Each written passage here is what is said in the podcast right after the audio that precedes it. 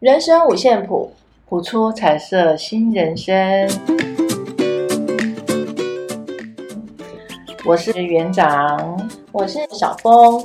我们所谈的内容没有对错，也不批判，只是分享自身的经验以及人生不同的看法。那我们进入今天的主题：我不是你妈。嗯，哎，园长，嗯，有。你觉得你结婚的时候会会不会有种被冲昏头的感觉？冲昏头，就是说，一个女生啊，从我恋爱的时候会觉得冲昏头。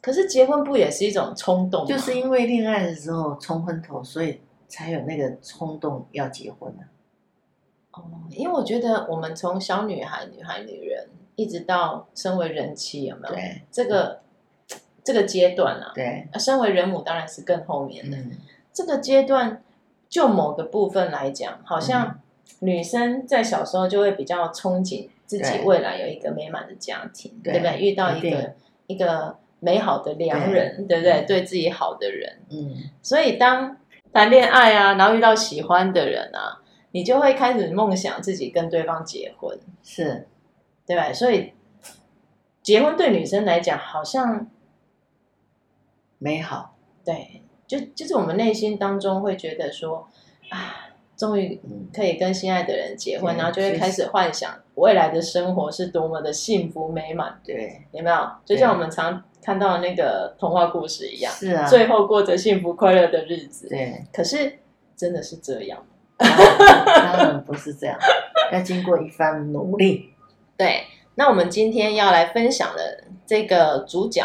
嗯，其实是小华。那我们讲的就不是小华，我们要讲的是他的妈妈。嗯，对，小华的妈妈。嗯，那小华的妈妈呢，当然也是跟我们一样，就是经历过这些阶段。最后呢，她也选择一个她爱的男人嫁给他。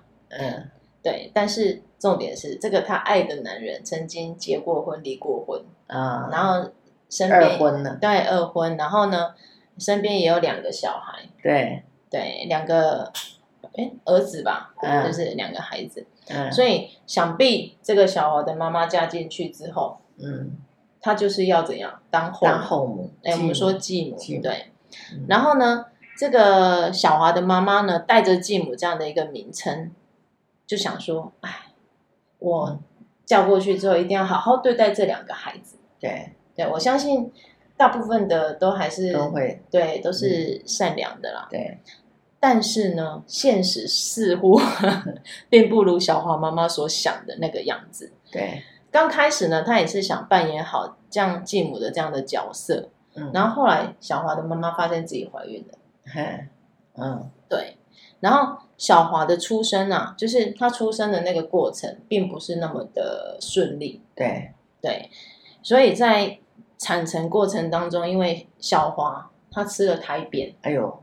那变成脑伤的小孩，对，所以小华就变成是一个有一点脑部受损的一个孩子。对对，所以在照顾小华的过程当中啊，我相信小华的妈妈应该是很煎熬的，真的。那在这样的一个情况下，一个人还保持他的良善，其实不简单。对对，所以小华小华妈妈当时候的内心的黑暗面，就一点一滴的开始在影响他。对。对日后的一些所作所为，对对，一定的，对。嗯，那这个脑伤就是这个小华，他必须要父母亲付出更多的照顾，对，对不对？然后陪伴他复健。对。那当然，在这样的一个心力交瘁之下，嗯，小华的妈妈又要照顾前妻的两个孩子。对。这两个孩子当时还是在，哎，还是一个国小，国小，对，国小就学的孩子，嗯，所以还其实还很小啦。嗯。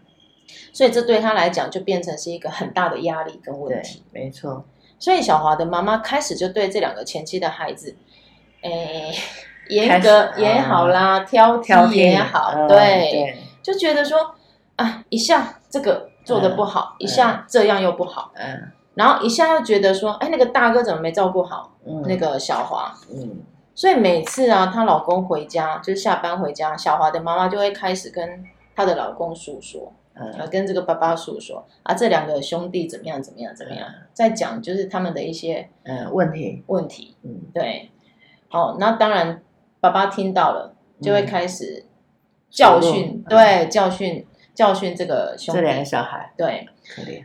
那很多时候呢，小华的妈妈也会开始怨恨。你看哦，嗯、那时候她满心期待要嫁给这个男人哦，对，可是对，但是这样在这样的一个现实生活的磨难之下，就是小华的妈妈开始怨恨，为什么自己要嫁给这样的男人？嗯，然后没有固定工作，嗯，也没有属于自己的房子，嗯，啊，当时候他们还在租屋啊，嗯，哎，租房子，而且还只是一个打零工的粗人，生活过得非常拮据，嗯。所以当下他就开始觉得自己是怎样瞎了吗？眼睛是被什么东西勾点勾点了吧？对啊，当初为什么要嫁给这样的人？然后呢，又有两个孩子，嗯，我们说拖油瓶，对不对？对，然后自己又遇自己的孩子又是这样，嗯，他变成说他一个一个人要照顾四个人，对吧？嗯、对，四个人，四个人，好，啊，所以当下他就觉得很不甘心，然后觉得自己是被骗了，对。对好，不过很多选择，你既然是自己选择嘛，所以你就必须要去承担啊。嗯，那但是其实这里面，这里面我觉得最庆幸的是，嗯，前妻留下的这两个孩子其实算懂事，嗯，对，算懂事嘛，也没有说叛逆，而且那个大儿子看着，就是虽然说已经是小五小五的年纪哦，小五的年纪，你说他大也还好，还是还是个小孩子啊。可是他就会懂得去帮忙照顾脑伤的小华，对对，而且脸上的表情也比一般的同龄的孩子，嗯，看起来就是比较沉稳跟忧郁，对，不快乐。我相信也是啊，对，对不对？自己的家庭是这样，对，然后当然就没有其他那种童真，哎，就是那种看起来无忧无虑的那种样子。嗯，好，那大儿子也在小三的那一年，就是国小三年级。嗯检查视力的时候，发现说，哎，他近视的情况，嗯，那当然我们，哎，像我女儿其实也是，她也是当时候国小六年级吧，就发现她近视。嗯，那其实，在医生是跟我们讲说，在十八岁之前，嗯，我们的眼球那个，他说那个弹性啊，啊。是还可以做调整。哦，对，所以他们就会有像点散瞳啊，或是那个叫什么角膜塑形片，有没有？嗯。去去把他那个近视的状态稳定，嗯、或者是说不要让他比更越来越严重。严重对，啊，其实眼科医生的意思就是说，假设他今年平均一年近视个一百度，嗯、你看到一直到他十八岁，嗯，他会近视多多少？很，很深，是很他说是那个是很可怕的事情。对，所以你看这个大儿子啊，那时候小三的时候就发现他有近视，所以爸爸当然就帮他配一副眼镜。对，可是呢。他每一年就没有去固定追踪，嗯，所以呢，这个大儿子的视力呢，到小五的时候已经七百度，哎呦，很可怕哎，七百度是什么情况啊？就没有眼睛是没看不到东西的。然后导师啊就发现这样的一个状态，就告诉爸爸，嗯，然后请爸爸重新去帮他配一副新的眼镜，因为那个度数已经跟之前不一样了。对，然后小华的妈妈呢，听到之后就很。不屑的说，都快活不下去了，还要配新眼镜。嗯，对，我我是不太清楚说这句话，那个大儿子有没有听到啦？嗯，我相信如果听到，应该也很难过吧。对，对啊。嗯、那小华妈妈的这番话，其实也不是出于真心的，但是因为她每天都要应付自己脑伤的孩子，然后要照顾。这两个兄弟，嗯、然后还有她的老公，嗯、所以久了那种负面情绪其实会有，对她一直没有办法去抒发，嗯，所以想当然，除了日常生活的开销，她、嗯、现在又必须要支付对。一副眼镜的价钱，对，对。而且七百度哎，嗯，应该也也配起来也不便宜啊，嗯，对不对？其实眼镜要看配好配坏了。有的眼镜，可是我记得配到一两万的也有啊。可是我记得那个眼镜片好像随着度数的增加会比较贵一点，对，对不对？啊，如果你还有一些变焦的，那就更贵了。哦，基本上小娃的妈妈就因为这些啊，反正就是很多生活的琐事，就变成让他整个人就是忧想，对，躁郁也好，忧郁也好，然后想法就是变成非常的消极。对，然后似乎啊。他必须要做这样的一种发泄，发泄在孩子身上，发泄在他先生身上，他才有办法感到比较舒服一点。对。啊，其实这种状态，我觉得好像很多很多人都是父母的受气包。这样讲起来，觉得父母亲的情绪管理更重要，对不对？是啊，是啊，对。那其实有时候想想，人都是慈悲的，对不对？也没有人天生是坏人。你看这个小华的妈妈，一开始也觉得自己对可以当一个嗯一个照顾好孩子的后母，对不对？继母。可是没想到他人生的考验，对，才刚要开始。小小华的出生带给他的考验，这是一个。对不对？再来，家庭的经济状态不稳定，也是一种考验啊。对，嗯，对。然后再来就是你，说实在，我觉得当继母，你面对是不是自己亲生小孩这件事情，对，内心的那种爱的付出会相相等。可是有一个问题是，就是在你们恋爱的过程当中，应该就知道他先他要你要嫁的这个先生的家庭背景。那你，我相信你，你还是选择。我相信恋爱的时候，恋爱的时候应该都不是恋爱的时候，其实都觉得自己有办法去承担。哦，对，对，就是我相信。假设有时候换个角度想呢，如果小华的妈妈，假设小华他是个正常的孩子，嗯，也许就某些就不会这些事情发生。对某些情况来讲，也许就不会这么的糟糕，对不对？对，那小华的妈妈压力也不会这么大，所以人生那种无常，嗯的那种考验是很难讲的。你想的这么美好，想象跟现实是有一段很大的距离。对，我们都过了这把年纪，我们都已经知道说想象跟实际的距离是有多遥远。对啊，真的啊，就像我当初嫁给我先生也也是啊，想象。想象的生活是非常美好的，觉得自己可以跟公婆住的，嗯，沟通或是什么都 OK。结果，结果，结果，噔噔噔噔，不是这样啊！可是，其实，在恋爱过程中，现在现在有的女孩子为什么不要结婚，变聪明了？不像以前我们那么笨。真的啊，这是现实面。其实，如果就现实来讲，我要先考虑我自己可不可以，我可不可以？我我真的可以吗？不知道，这是赌哎，我觉得啦，对我来讲，我觉得每一场婚姻都是赌。我觉得啊，你看哦，我们在交往的时候，你知不知道还有两个小孩？应该知道，应该知道。小的妈妈你知不知道他的工作？应该知道。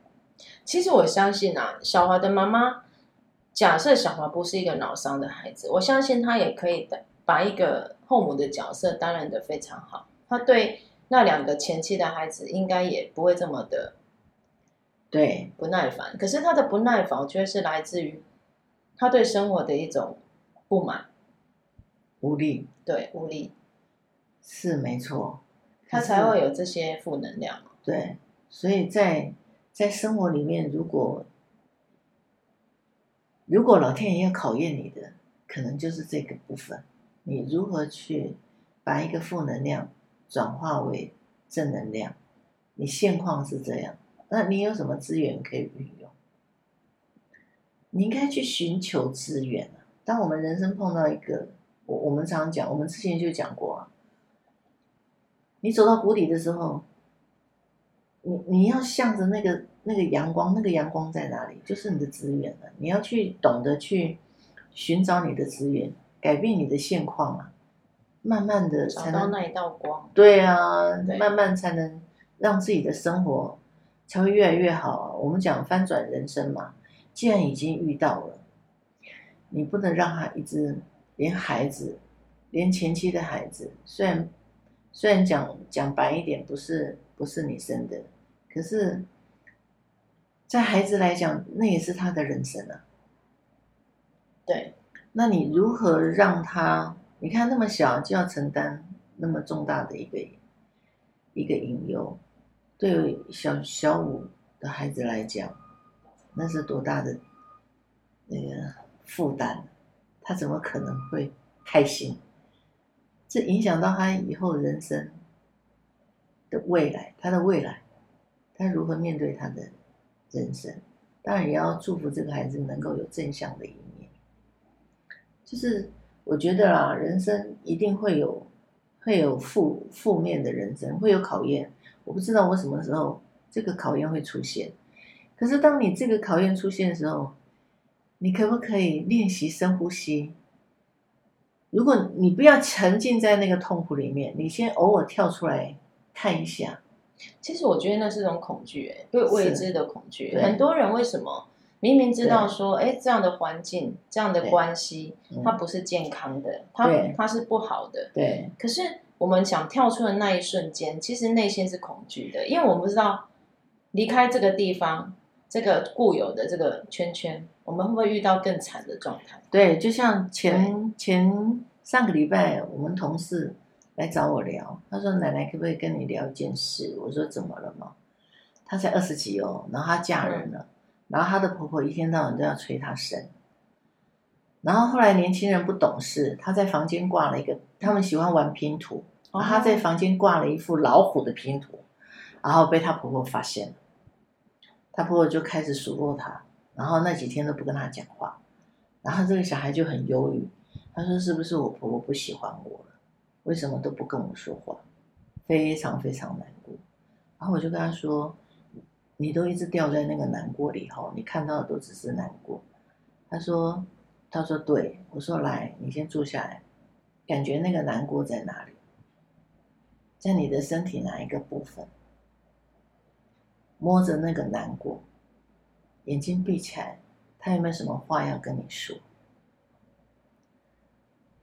然后这样的一个动作完了之后，我说：“来，现在有没有比较好一点？”他说：“有。”我说：“我们再来玩第二个游戏。”他说：“玩什么游戏？”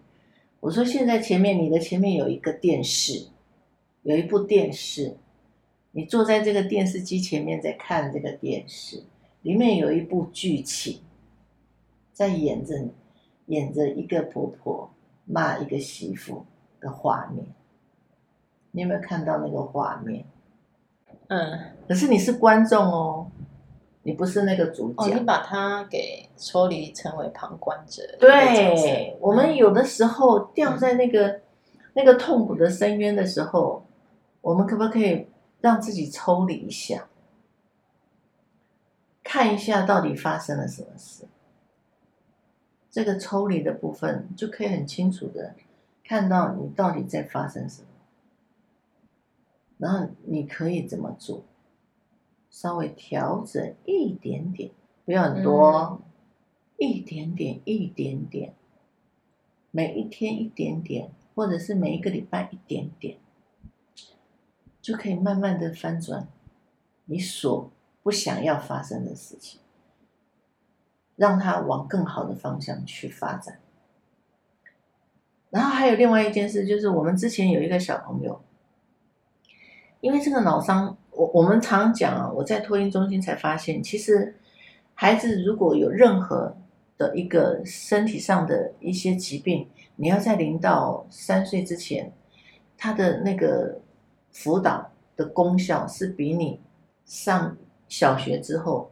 来的还要快速，三岁之前还要好。嗯，对，我们有个小朋友，他也是啊，他他入托之后，我就发现他是眼球颤抖症的，我就去查，就是眼球会一直动，一直动，一直动，一直动，一直动，没有他没有办法聚焦。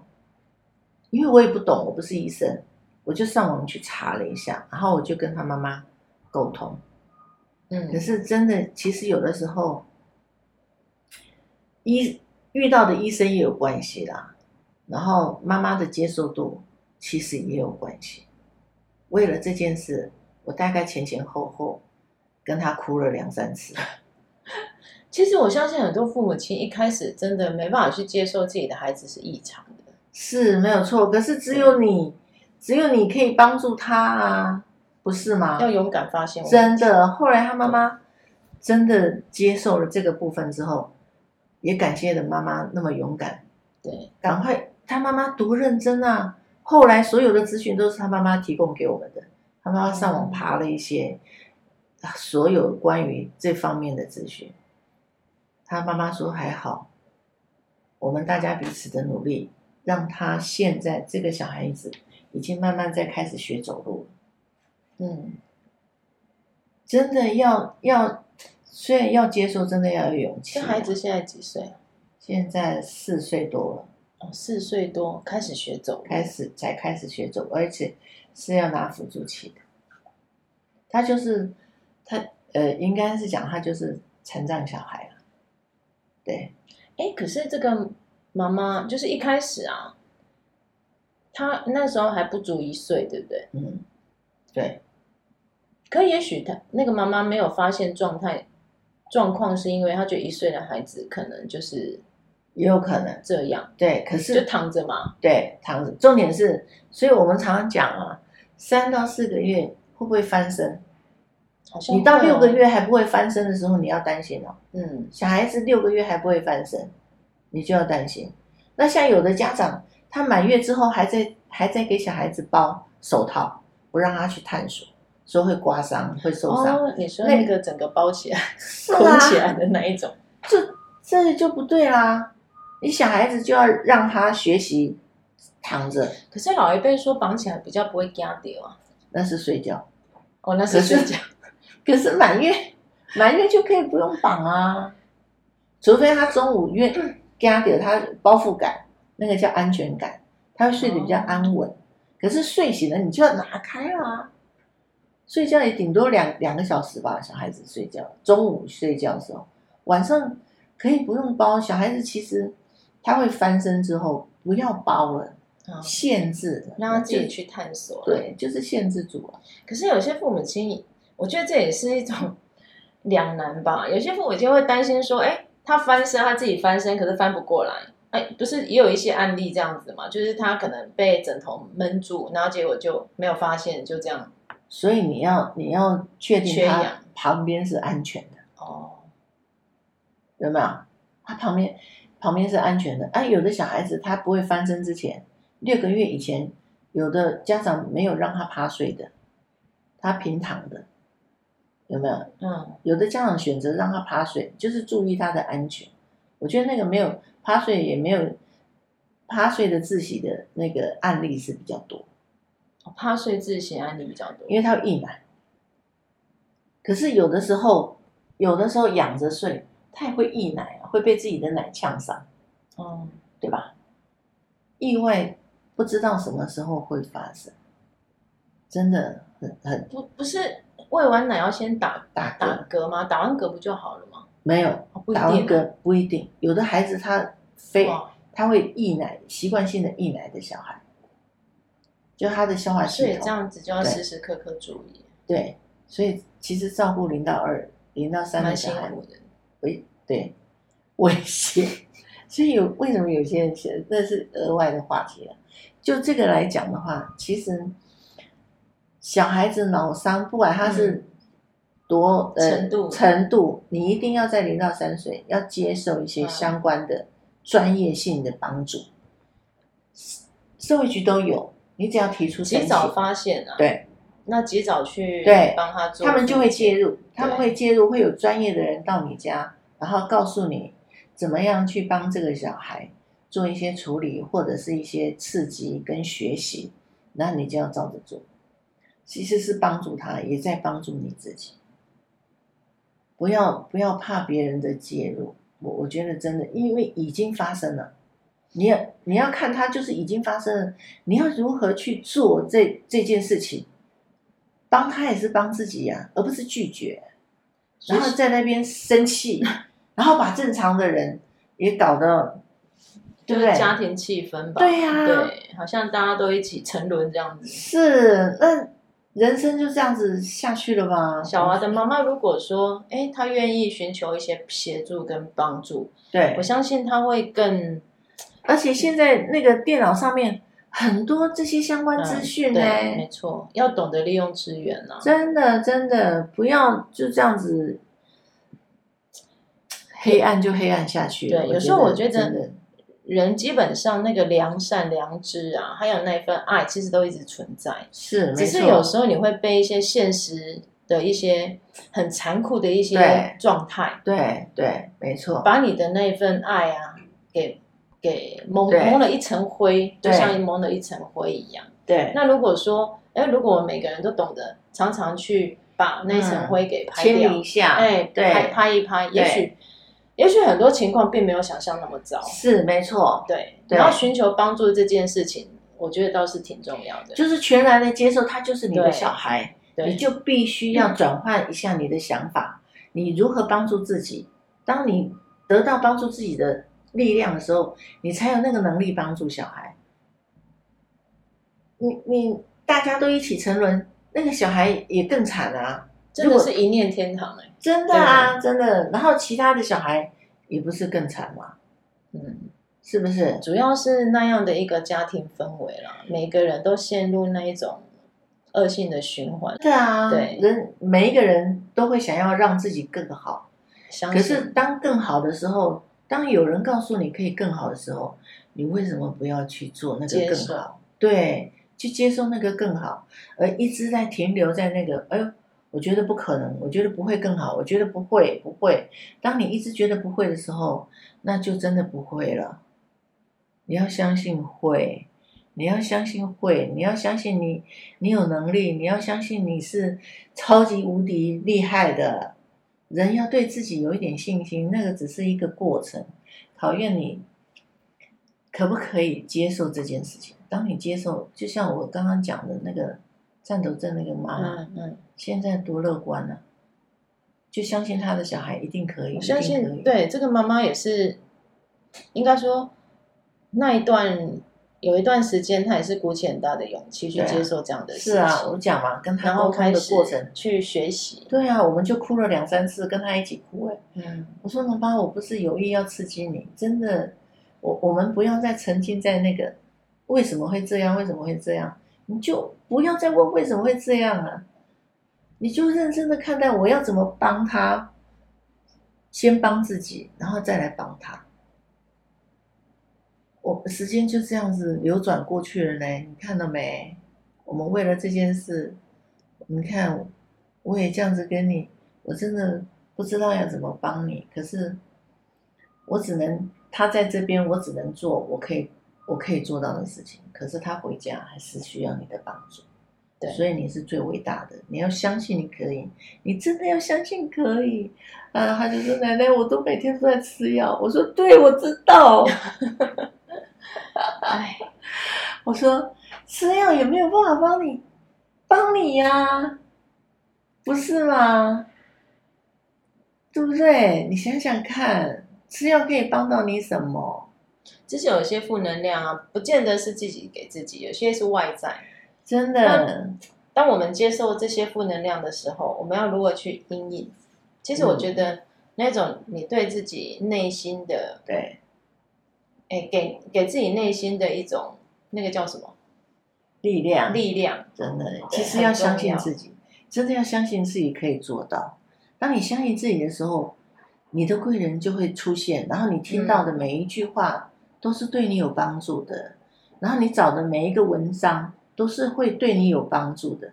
我觉得那个、那个、那个念起来了，所有的资源好像都在你的旁边。那个意意念起来的时候，所有的资源都就在你的身边。你可以，哎，这感觉就是又是吸引力法则嘛？对对。所有所有对，对所有的贵人干扰你的就会越来越少，越来越少，然后你的资源就会越来越多，越来越多，对不对？嗯、然后当他妈妈传给我他在走路学走路的那个那个影片的时候，我真的觉得觉得好感动。我相信一定感动，他妈妈一定更感动。真的真的，他妈妈真的没有错。所以那一刻，其实小华的妈妈也不要太沮丧，真的可以。嗯可以的，我觉得这这都是他要去接受啦，然后愿意说去把自己的那一层灰给抚一抚，对，哎，拍一拍，然后走出这样的一个氛围，对，一个轮回。嗯，所以真的，亲爱的爸爸妈妈，如果你的小孩真的老师觉得有的时候其实遇到好老师很难啊。如果你觉得那个老师是值得可以信任，自己当孩子的老师啊，嗯，你你可以可以深呼吸，想想看你的小孩是不是需要特别的帮助，然后接受这样一份特别的礼物，嗯，也让自己有一个特别的成长，其实也是很好。那因为你的特别的经验，也可以帮到其他需要特别的经验的人，这样也是一个。善的循环，不是很好吗？嗯，对不对？对，不要灰心哦，哈！真的不要灰心，任何时刻，对，加油，加油！好，今天我们来分享的这个祝福卡，嗯，你你念啊，我念哦，对呀，来，这张祝福卡其实，哇，这张画风很有吉米的感觉。哦，吉米，哎，吉米，一只兔子啊，然后月亮，然后在一个森林里，可是森林里到处有萤火虫吧，然后有很漂亮的花，对。然后这张祝福卡的主题叫“带着恐惧去散步”，哦，好可爱哦。恐惧感经常会，经常会伪装成各种形式，在你的脑海中播。播放着一部关于可能会出事的恐怖电影，请谨记，是恐惧感把你吓坏了。你的手心出汗，胃里翻腾，警钟响起。当这种自然反应使你停止采取合理的行动措施时，这已经变得非常不健康。邀请你的恐惧感和你一起去散步吧，并和他成为朋友。听他发出的警告，然后理性的判断，并做出你仍可遵循自己的计划或想法的决定。每当一个可怕的想法冒出来时，对自己说：“我很安全，我为此感到兴奋，好事即将到来。”善用这样的技巧，将不熟悉的情况变成熟悉并且你能勇于接纳的情况。每次你克服你的恐惧时，记得都要花点时间。赞美自己的勇气，赞！哇，这张祝福卡真的很棒哎，没错，我相信可以带给很多人一种鼓励。对对，邀请你的恐惧，真的邀请你一起去散步。没错，我们为什么常常会没办法脱离那个恐惧？是因为我们逃避。对，但是你就会发现说，恐惧这样的一个毒蛇猛兽啊，嗯，它永远就在你后面追你。是啊，对，所以你永远逃不了。对，那你也永远 没有办法摆脱它。对，就这样要学习远离恐惧，对，并接受它。对，跟他对话。对，没错，其实是安全的。哎，我最喜欢那个好事即将来临，来到。对啊，对对，没错。有时候哎，一念天堂，真的转个念，也许对另外一个地方就是很好，满地的鲜花，对不对？是啊，对。祝福大家！哎，祝福大家！对，也希望大家能够在每一次、每一次遇到挫折啊、遇到外来的压力的时候，我们都能够用比较正向、对正向的方法啦，对，去面对它，然后去解决它。没错，对，懂得适时寻求他人的帮助，并不是一件可耻可耻的事情，真的。好，今天就到这边了。好，谢谢大家，谢谢大家，记得帮我们 按赞、按赞、打开小铃铛。那也欢迎大家，就是多给我们一些指教跟对评语啦。对对对，对，有任何问题，我们都可以一起讨论。对，没错。拜拜啦，好，拜拜。